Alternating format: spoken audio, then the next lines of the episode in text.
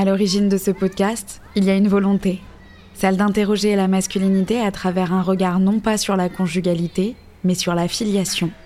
Que se cache-t-il vraiment derrière la figure du père? Et quelle est la responsabilité du père dans les familles, dans la construction des individus, dans la société? Très vite, je me suis dit que pour que cela soit vraiment intéressant, il allait falloir que je m'entretienne avec des gens très différents à chaque épisode. Avec des personnes d'âge, d'origine, de genre différents. Que je découvre ainsi les pères de tout le monde, pour essayer de comprendre en quoi tous les pères se ressemblent et en quoi aussi ils sont tous différents. Un père dans les années 50 est-il le même qu'un père des années 80 ou bien d'aujourd'hui? Un père meurtri par l'histoire peut-il être tout à fait le même qu'un père qui n'a jamais souffert de la trajectoire du monde? Dans cet épisode, vous entendrez donc l'histoire de Raymond, le père de Dominique. C'est une histoire individuelle et personnelle qui s'est entrechoquée avec la grande histoire. À son écoute, vous percevrez aussi bien, je l'espère, les pires heures de l'humanité que la douceur d'un enfant qui savoure son diabolomante. Je suis Léa Aspect et je vous propose d'écouter le deuxième épisode de Lettre au Père, un podcast sur nos pères et sur ce qu'on aimerait leur dire.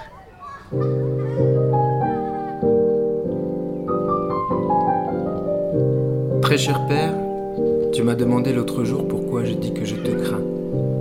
Dans notre culture, la grande majorité des gens appliquent une règle tacite qui exige que les secrets patriarcaux ne soient pas diffusés afin de protéger le règne du père père, ce héros au sourire si doux. Parfois, quand tout allait bien, je crois que mon père aimait vraiment avoir une famille.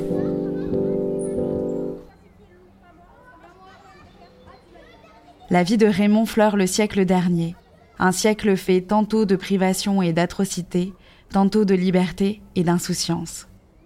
C'est Dominique, son fils, qui a fêté ses 72 ans, qui raconte l'histoire de son père, père que la vie ne lui a pas permis de connaître aussi bien qu'il l'aurait voulu.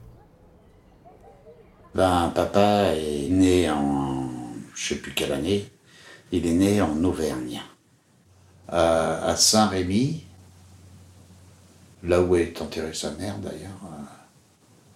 Il avait un frère, Maurice. Sa mère voulait absolument, ma grand-mère voulait absolument qu'il travaille, euh, qu'il soit fonctionnaire et elle a absolument voulu qu'il travaille euh, à la SNCF. Il a chopé la silicose euh, en nettoyant les machines à vapeur. Il fallait attendre que la locomotive soit refroidie. Il rentrait dans la locomotive, dans le, dans le four de la locomotive, et il fallait enlever toutes les scories, toutes les cendres. Il fallait nettoyer, quoi. Et il a respiré de la, de la poussière de cendre et il a chopé la silicose, il est mort. Il est mort euh, bah, en Auvergne. Papa, lui, est monté à Paris. Il était euh, graveur sur métaux. Et après, il a travaillé donc chez Bloch. Et c'est là que maman l'a rencontré. Il fallait qu'elle travaille, elle aussi. Euh, euh, pour gagner sa vie et euh, elle est rentrée dans l'atelier et elle a vu un, mec de dos qui était en train de limer, il, était ajusteur et elle a dit c'est lui. Et euh, elle l'a dragué sont sortis ensemble.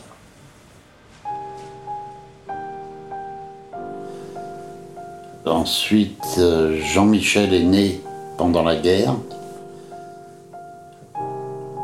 Jean-Michel, quand il est né, euh, pour l'anecdote, euh, il était dans une. Euh, il le mettait dans une boîte de, de champagne en bois. Il rentrait dedans.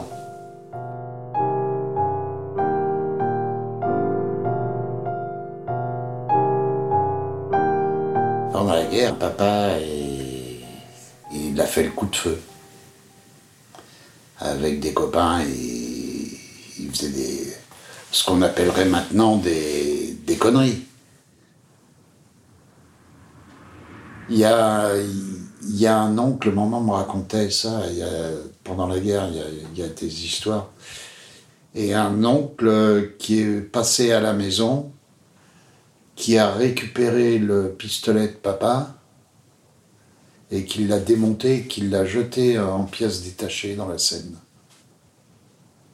Il avait fait un trou dans son imperméable et il se baladait euh, sur le bord de Seine et par le, trou dans la poche, il, faisait tomber les pièces par terre qui, qui poussaient avec le pied pour que personne ne le voie, pour faire disparaître l'arme, pour pas qu'il y ait d'armes dans la, dans la maison si papa venait à être arrêté.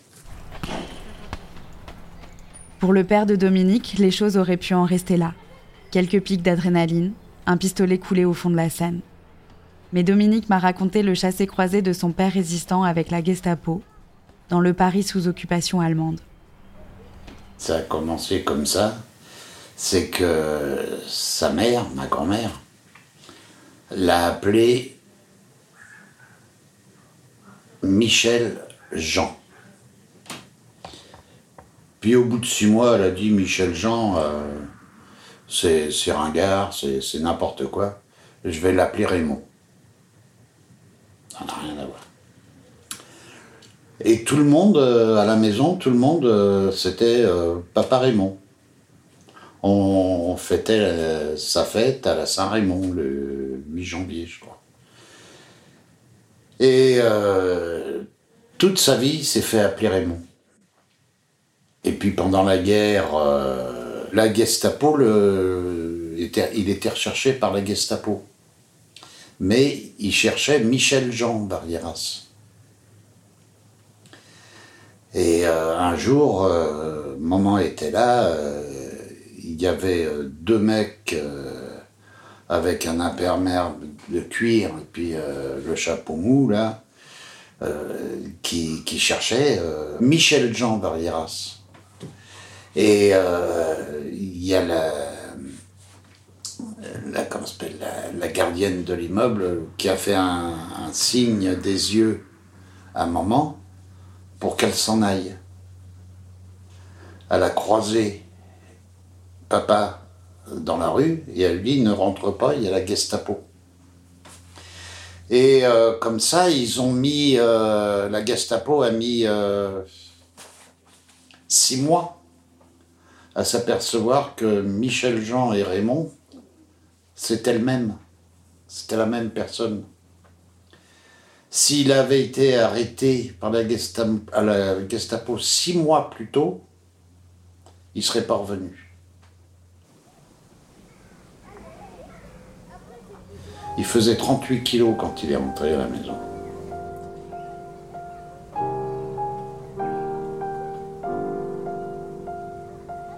Pendant longtemps, j'ai cru que c'était de la défense passive qu'il faisait. Mais en fait, non. Mon frère m'a dit qu'il il avait fait sauter des trains.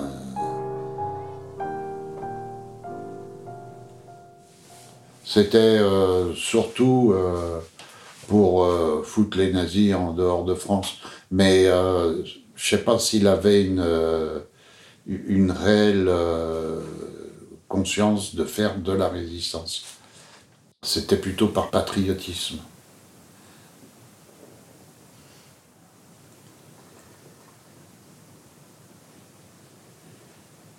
Donc il a été, euh, il a été à Mauthausen. Ce qui lui a sauvé la vie, c'est qu'il était graveur sur métaux. Et euh, donc euh, il a dû faire des, gravures sur sur des bagues pour les nazis, euh, pour sauver sa peau, quoi. Ou des objets en or.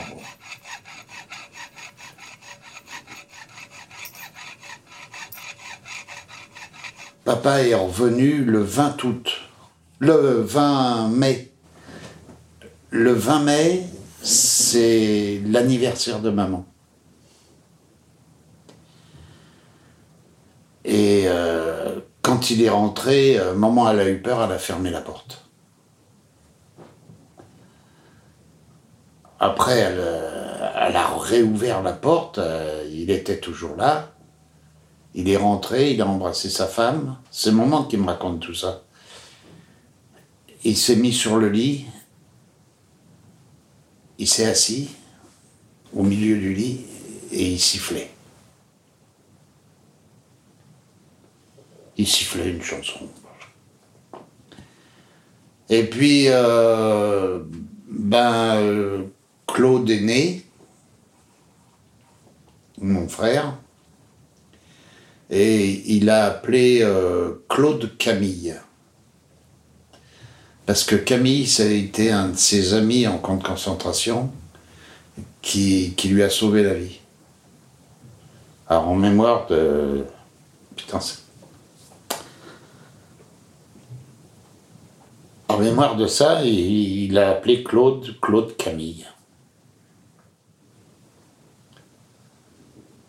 Et à la maison, euh, de ça, il n'en a jamais parlé. J'ai découvert tout ça euh, à sa mort. À sa mort, euh, j'ai posé des questions à maman. Et c'est elle qui m'a raconté tout ça. Mais elle a fait des coups pendables, maman.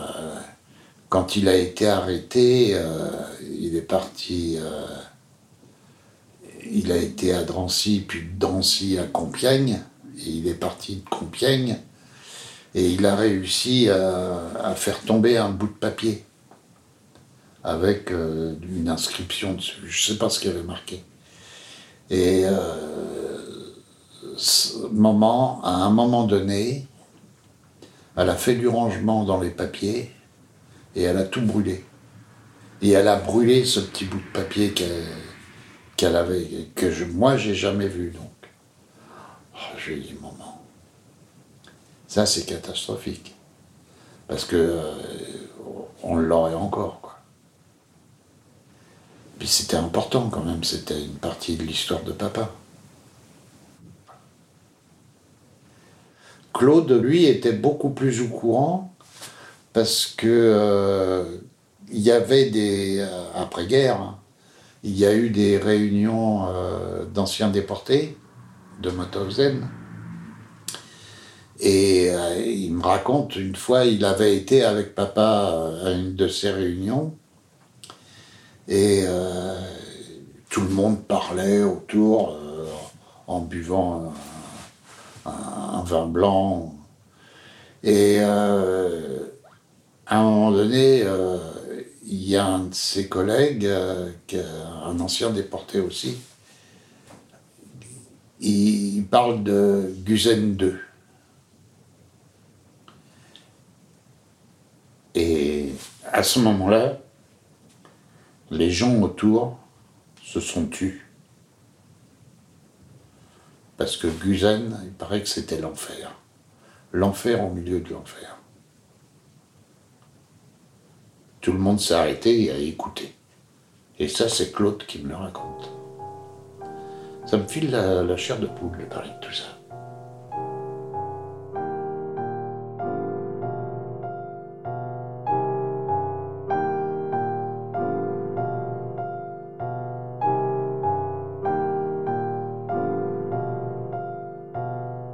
Dominique arrive dans la famille plusieurs années après la fin de la guerre.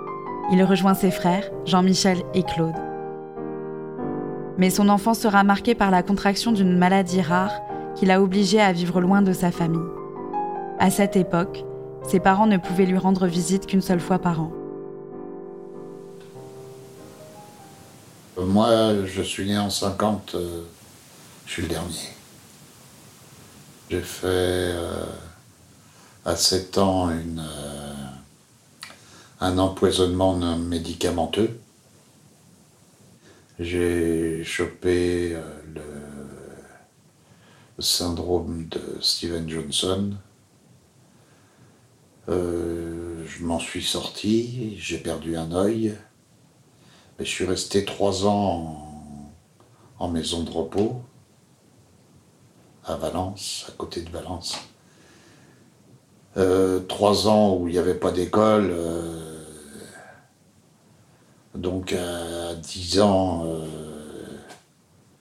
ben, je savais tout juste lire et écrire.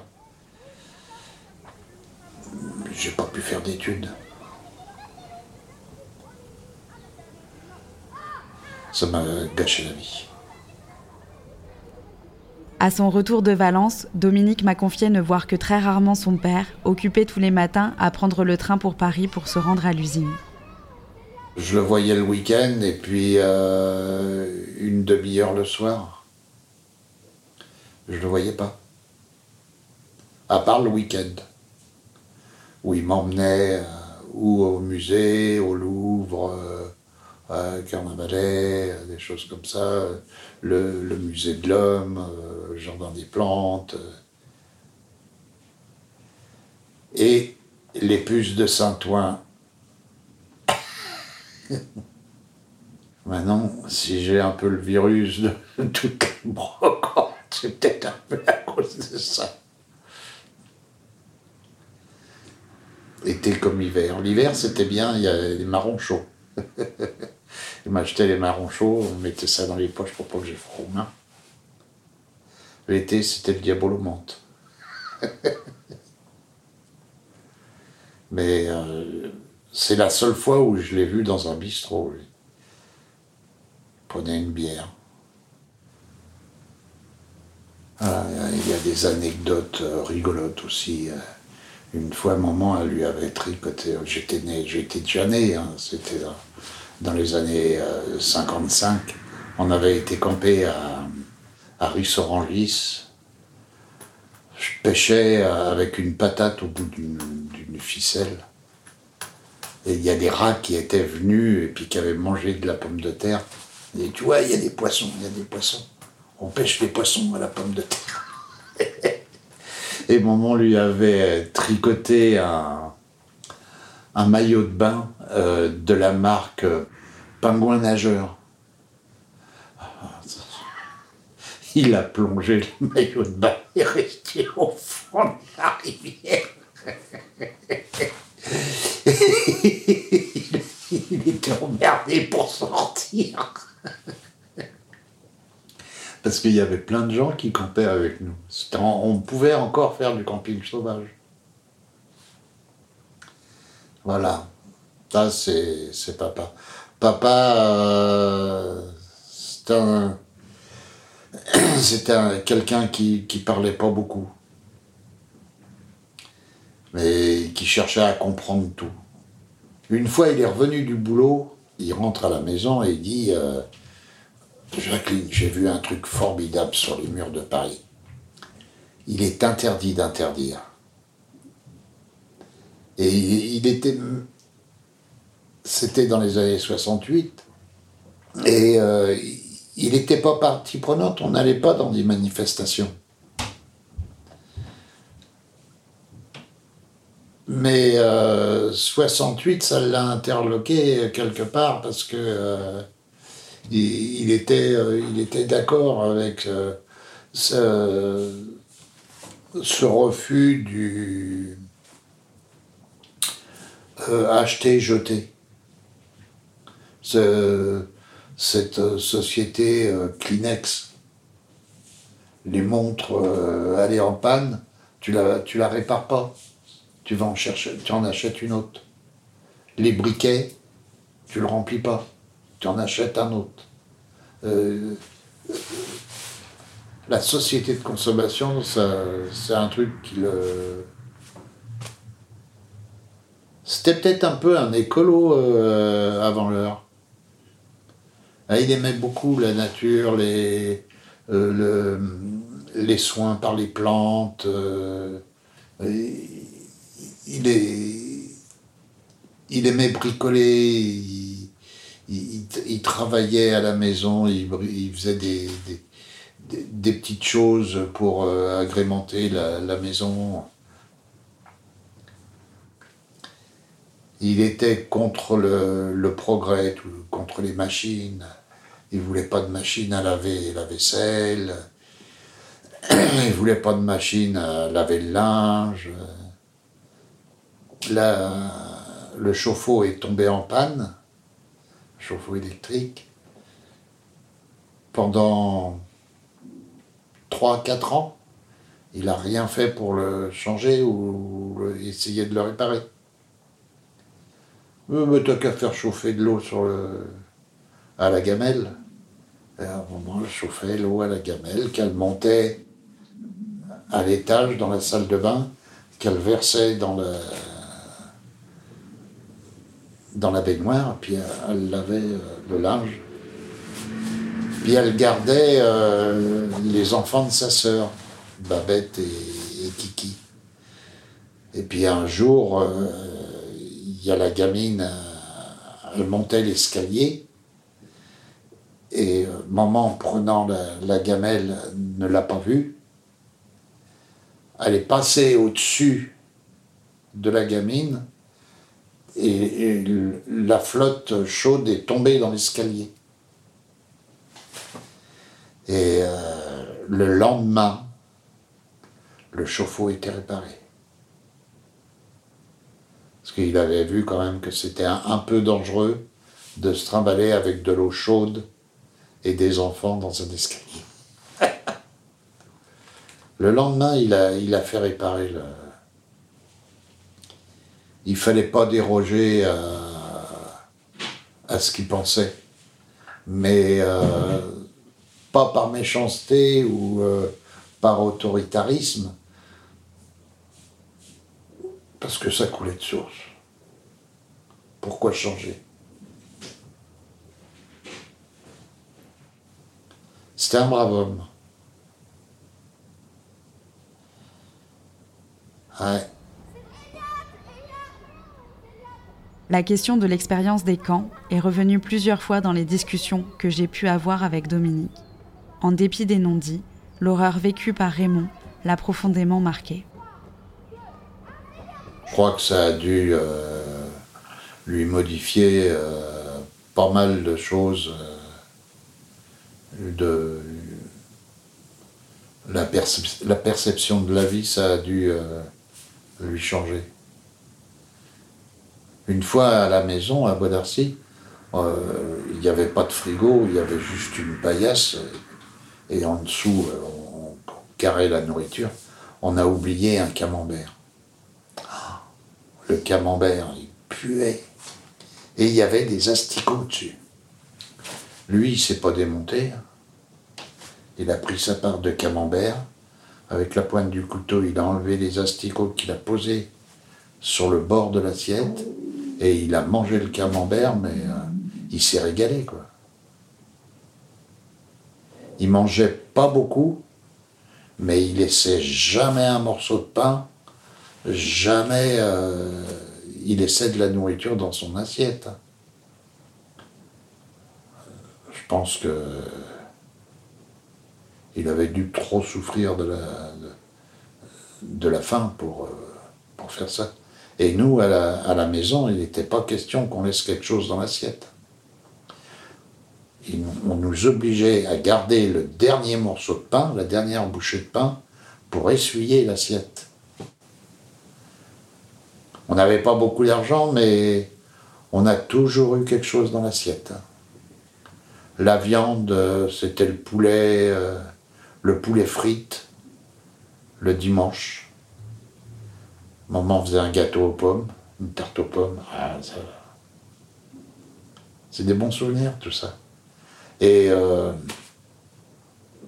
voilà, c'est toute une vie.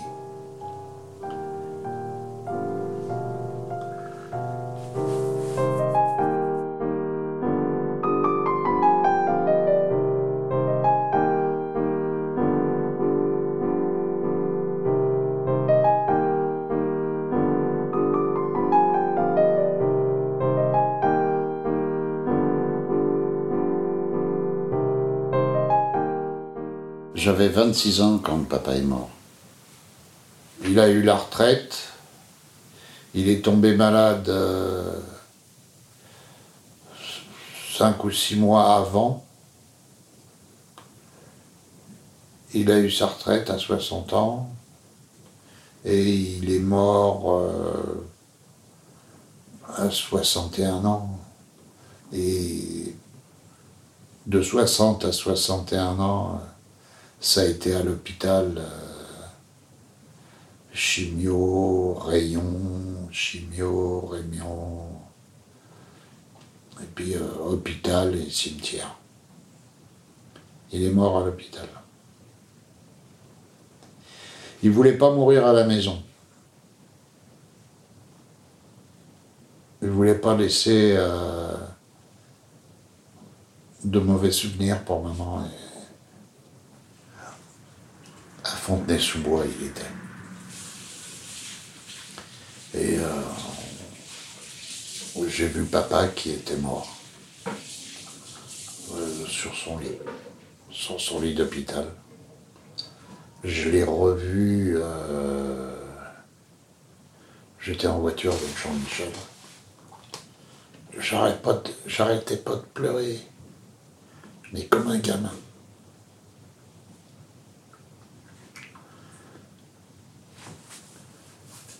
Et je l'ai revu euh, à l'incinération.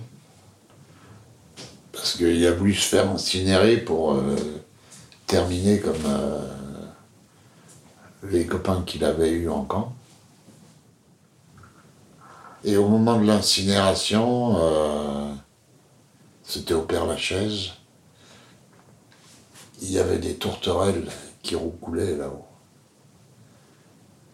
Et te disais hier, quand euh, il y avait des, quand maman entendait des tourterelles euh, dans sa chambre, où elle dormait la fenêtre ouverte,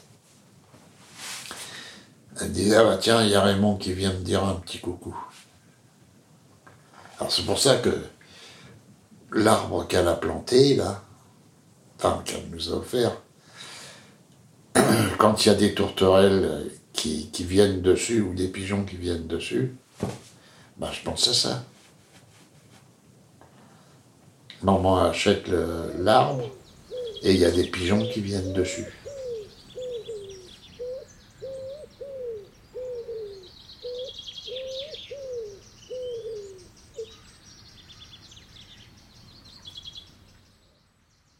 J'aurais bien aimé mieux le connaître. Ça, je- j'envie un peu Claude, qui le connaissait beaucoup mieux que moi. Il y a. Quand les gens sont plus là, on se dit Ah, mais qu'est-ce qu'on est con Pourquoi on lui a pas demandé Pourquoi on lui en a pas parlé? Mais ça, ça peut être de tout et n'importe quoi. Ça peut être. euh, je sais pas moi. Euh, sur, les voyages, ça peut être. euh, euh, a pris une seule fois l'avion pour revenir de Mauthausen. Après, il n'a plus jamais voulu monter dans un avion.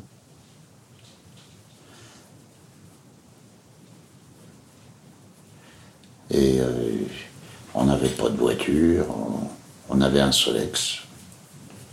Il y avait deux Solex à la maison, un pour lui, un pour moi. Avant, c'était celui de Claude. Après, ça a été le mien. C'est tout, quoi. C'est... Mais ouais, il y a des choses où...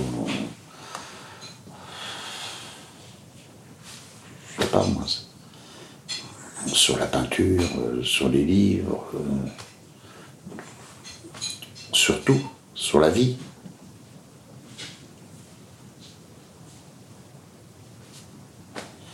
C'est comme ça.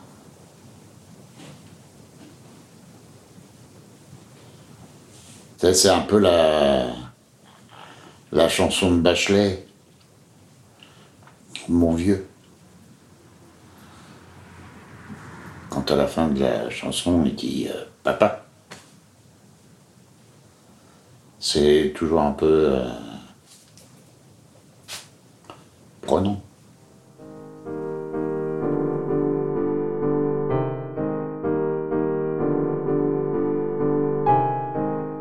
Cours de nos discussions, Dominique m'a parlé d'un monde, d'une famille, dont l'histoire nous semble déjà bien lointaine. C'est l'histoire d'une famille ouvrière qui se forme à la moitié du siècle dernier. Une famille qui a vécu la guerre et que la guerre, forcément, a profondément marqué.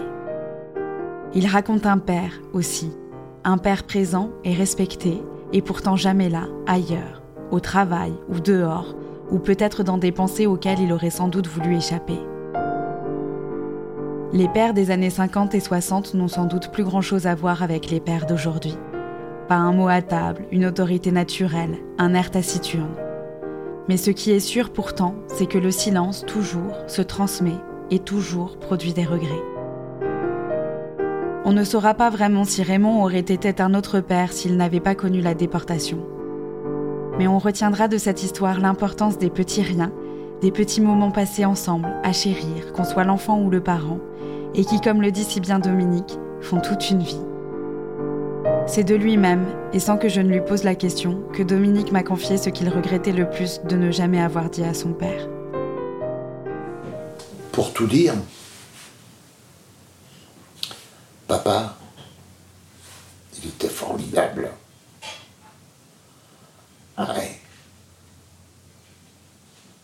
Le seul regret que j'ai, c'est. c'est de pas lui avoir dit, quoi. De ne pas pouvoir euh, présenter euh, Florian et Juliette. Oui, j'aurais bien voulu que euh, papa connaisse mes enfants. Ça. Pour lui dire, tu vois, papa, ben. J'ai pas. J'ai pas raté la vie, quoi. J'ai pas dit ma vie. J'ai pas raté la vie. C'est pas pareil. C'est ainsi que s'achève le deuxième épisode de Lettre au Père. Je vous remercie pour votre écoute et vous dis à très bientôt pour un nouvel épisode et le récit d'un autre père.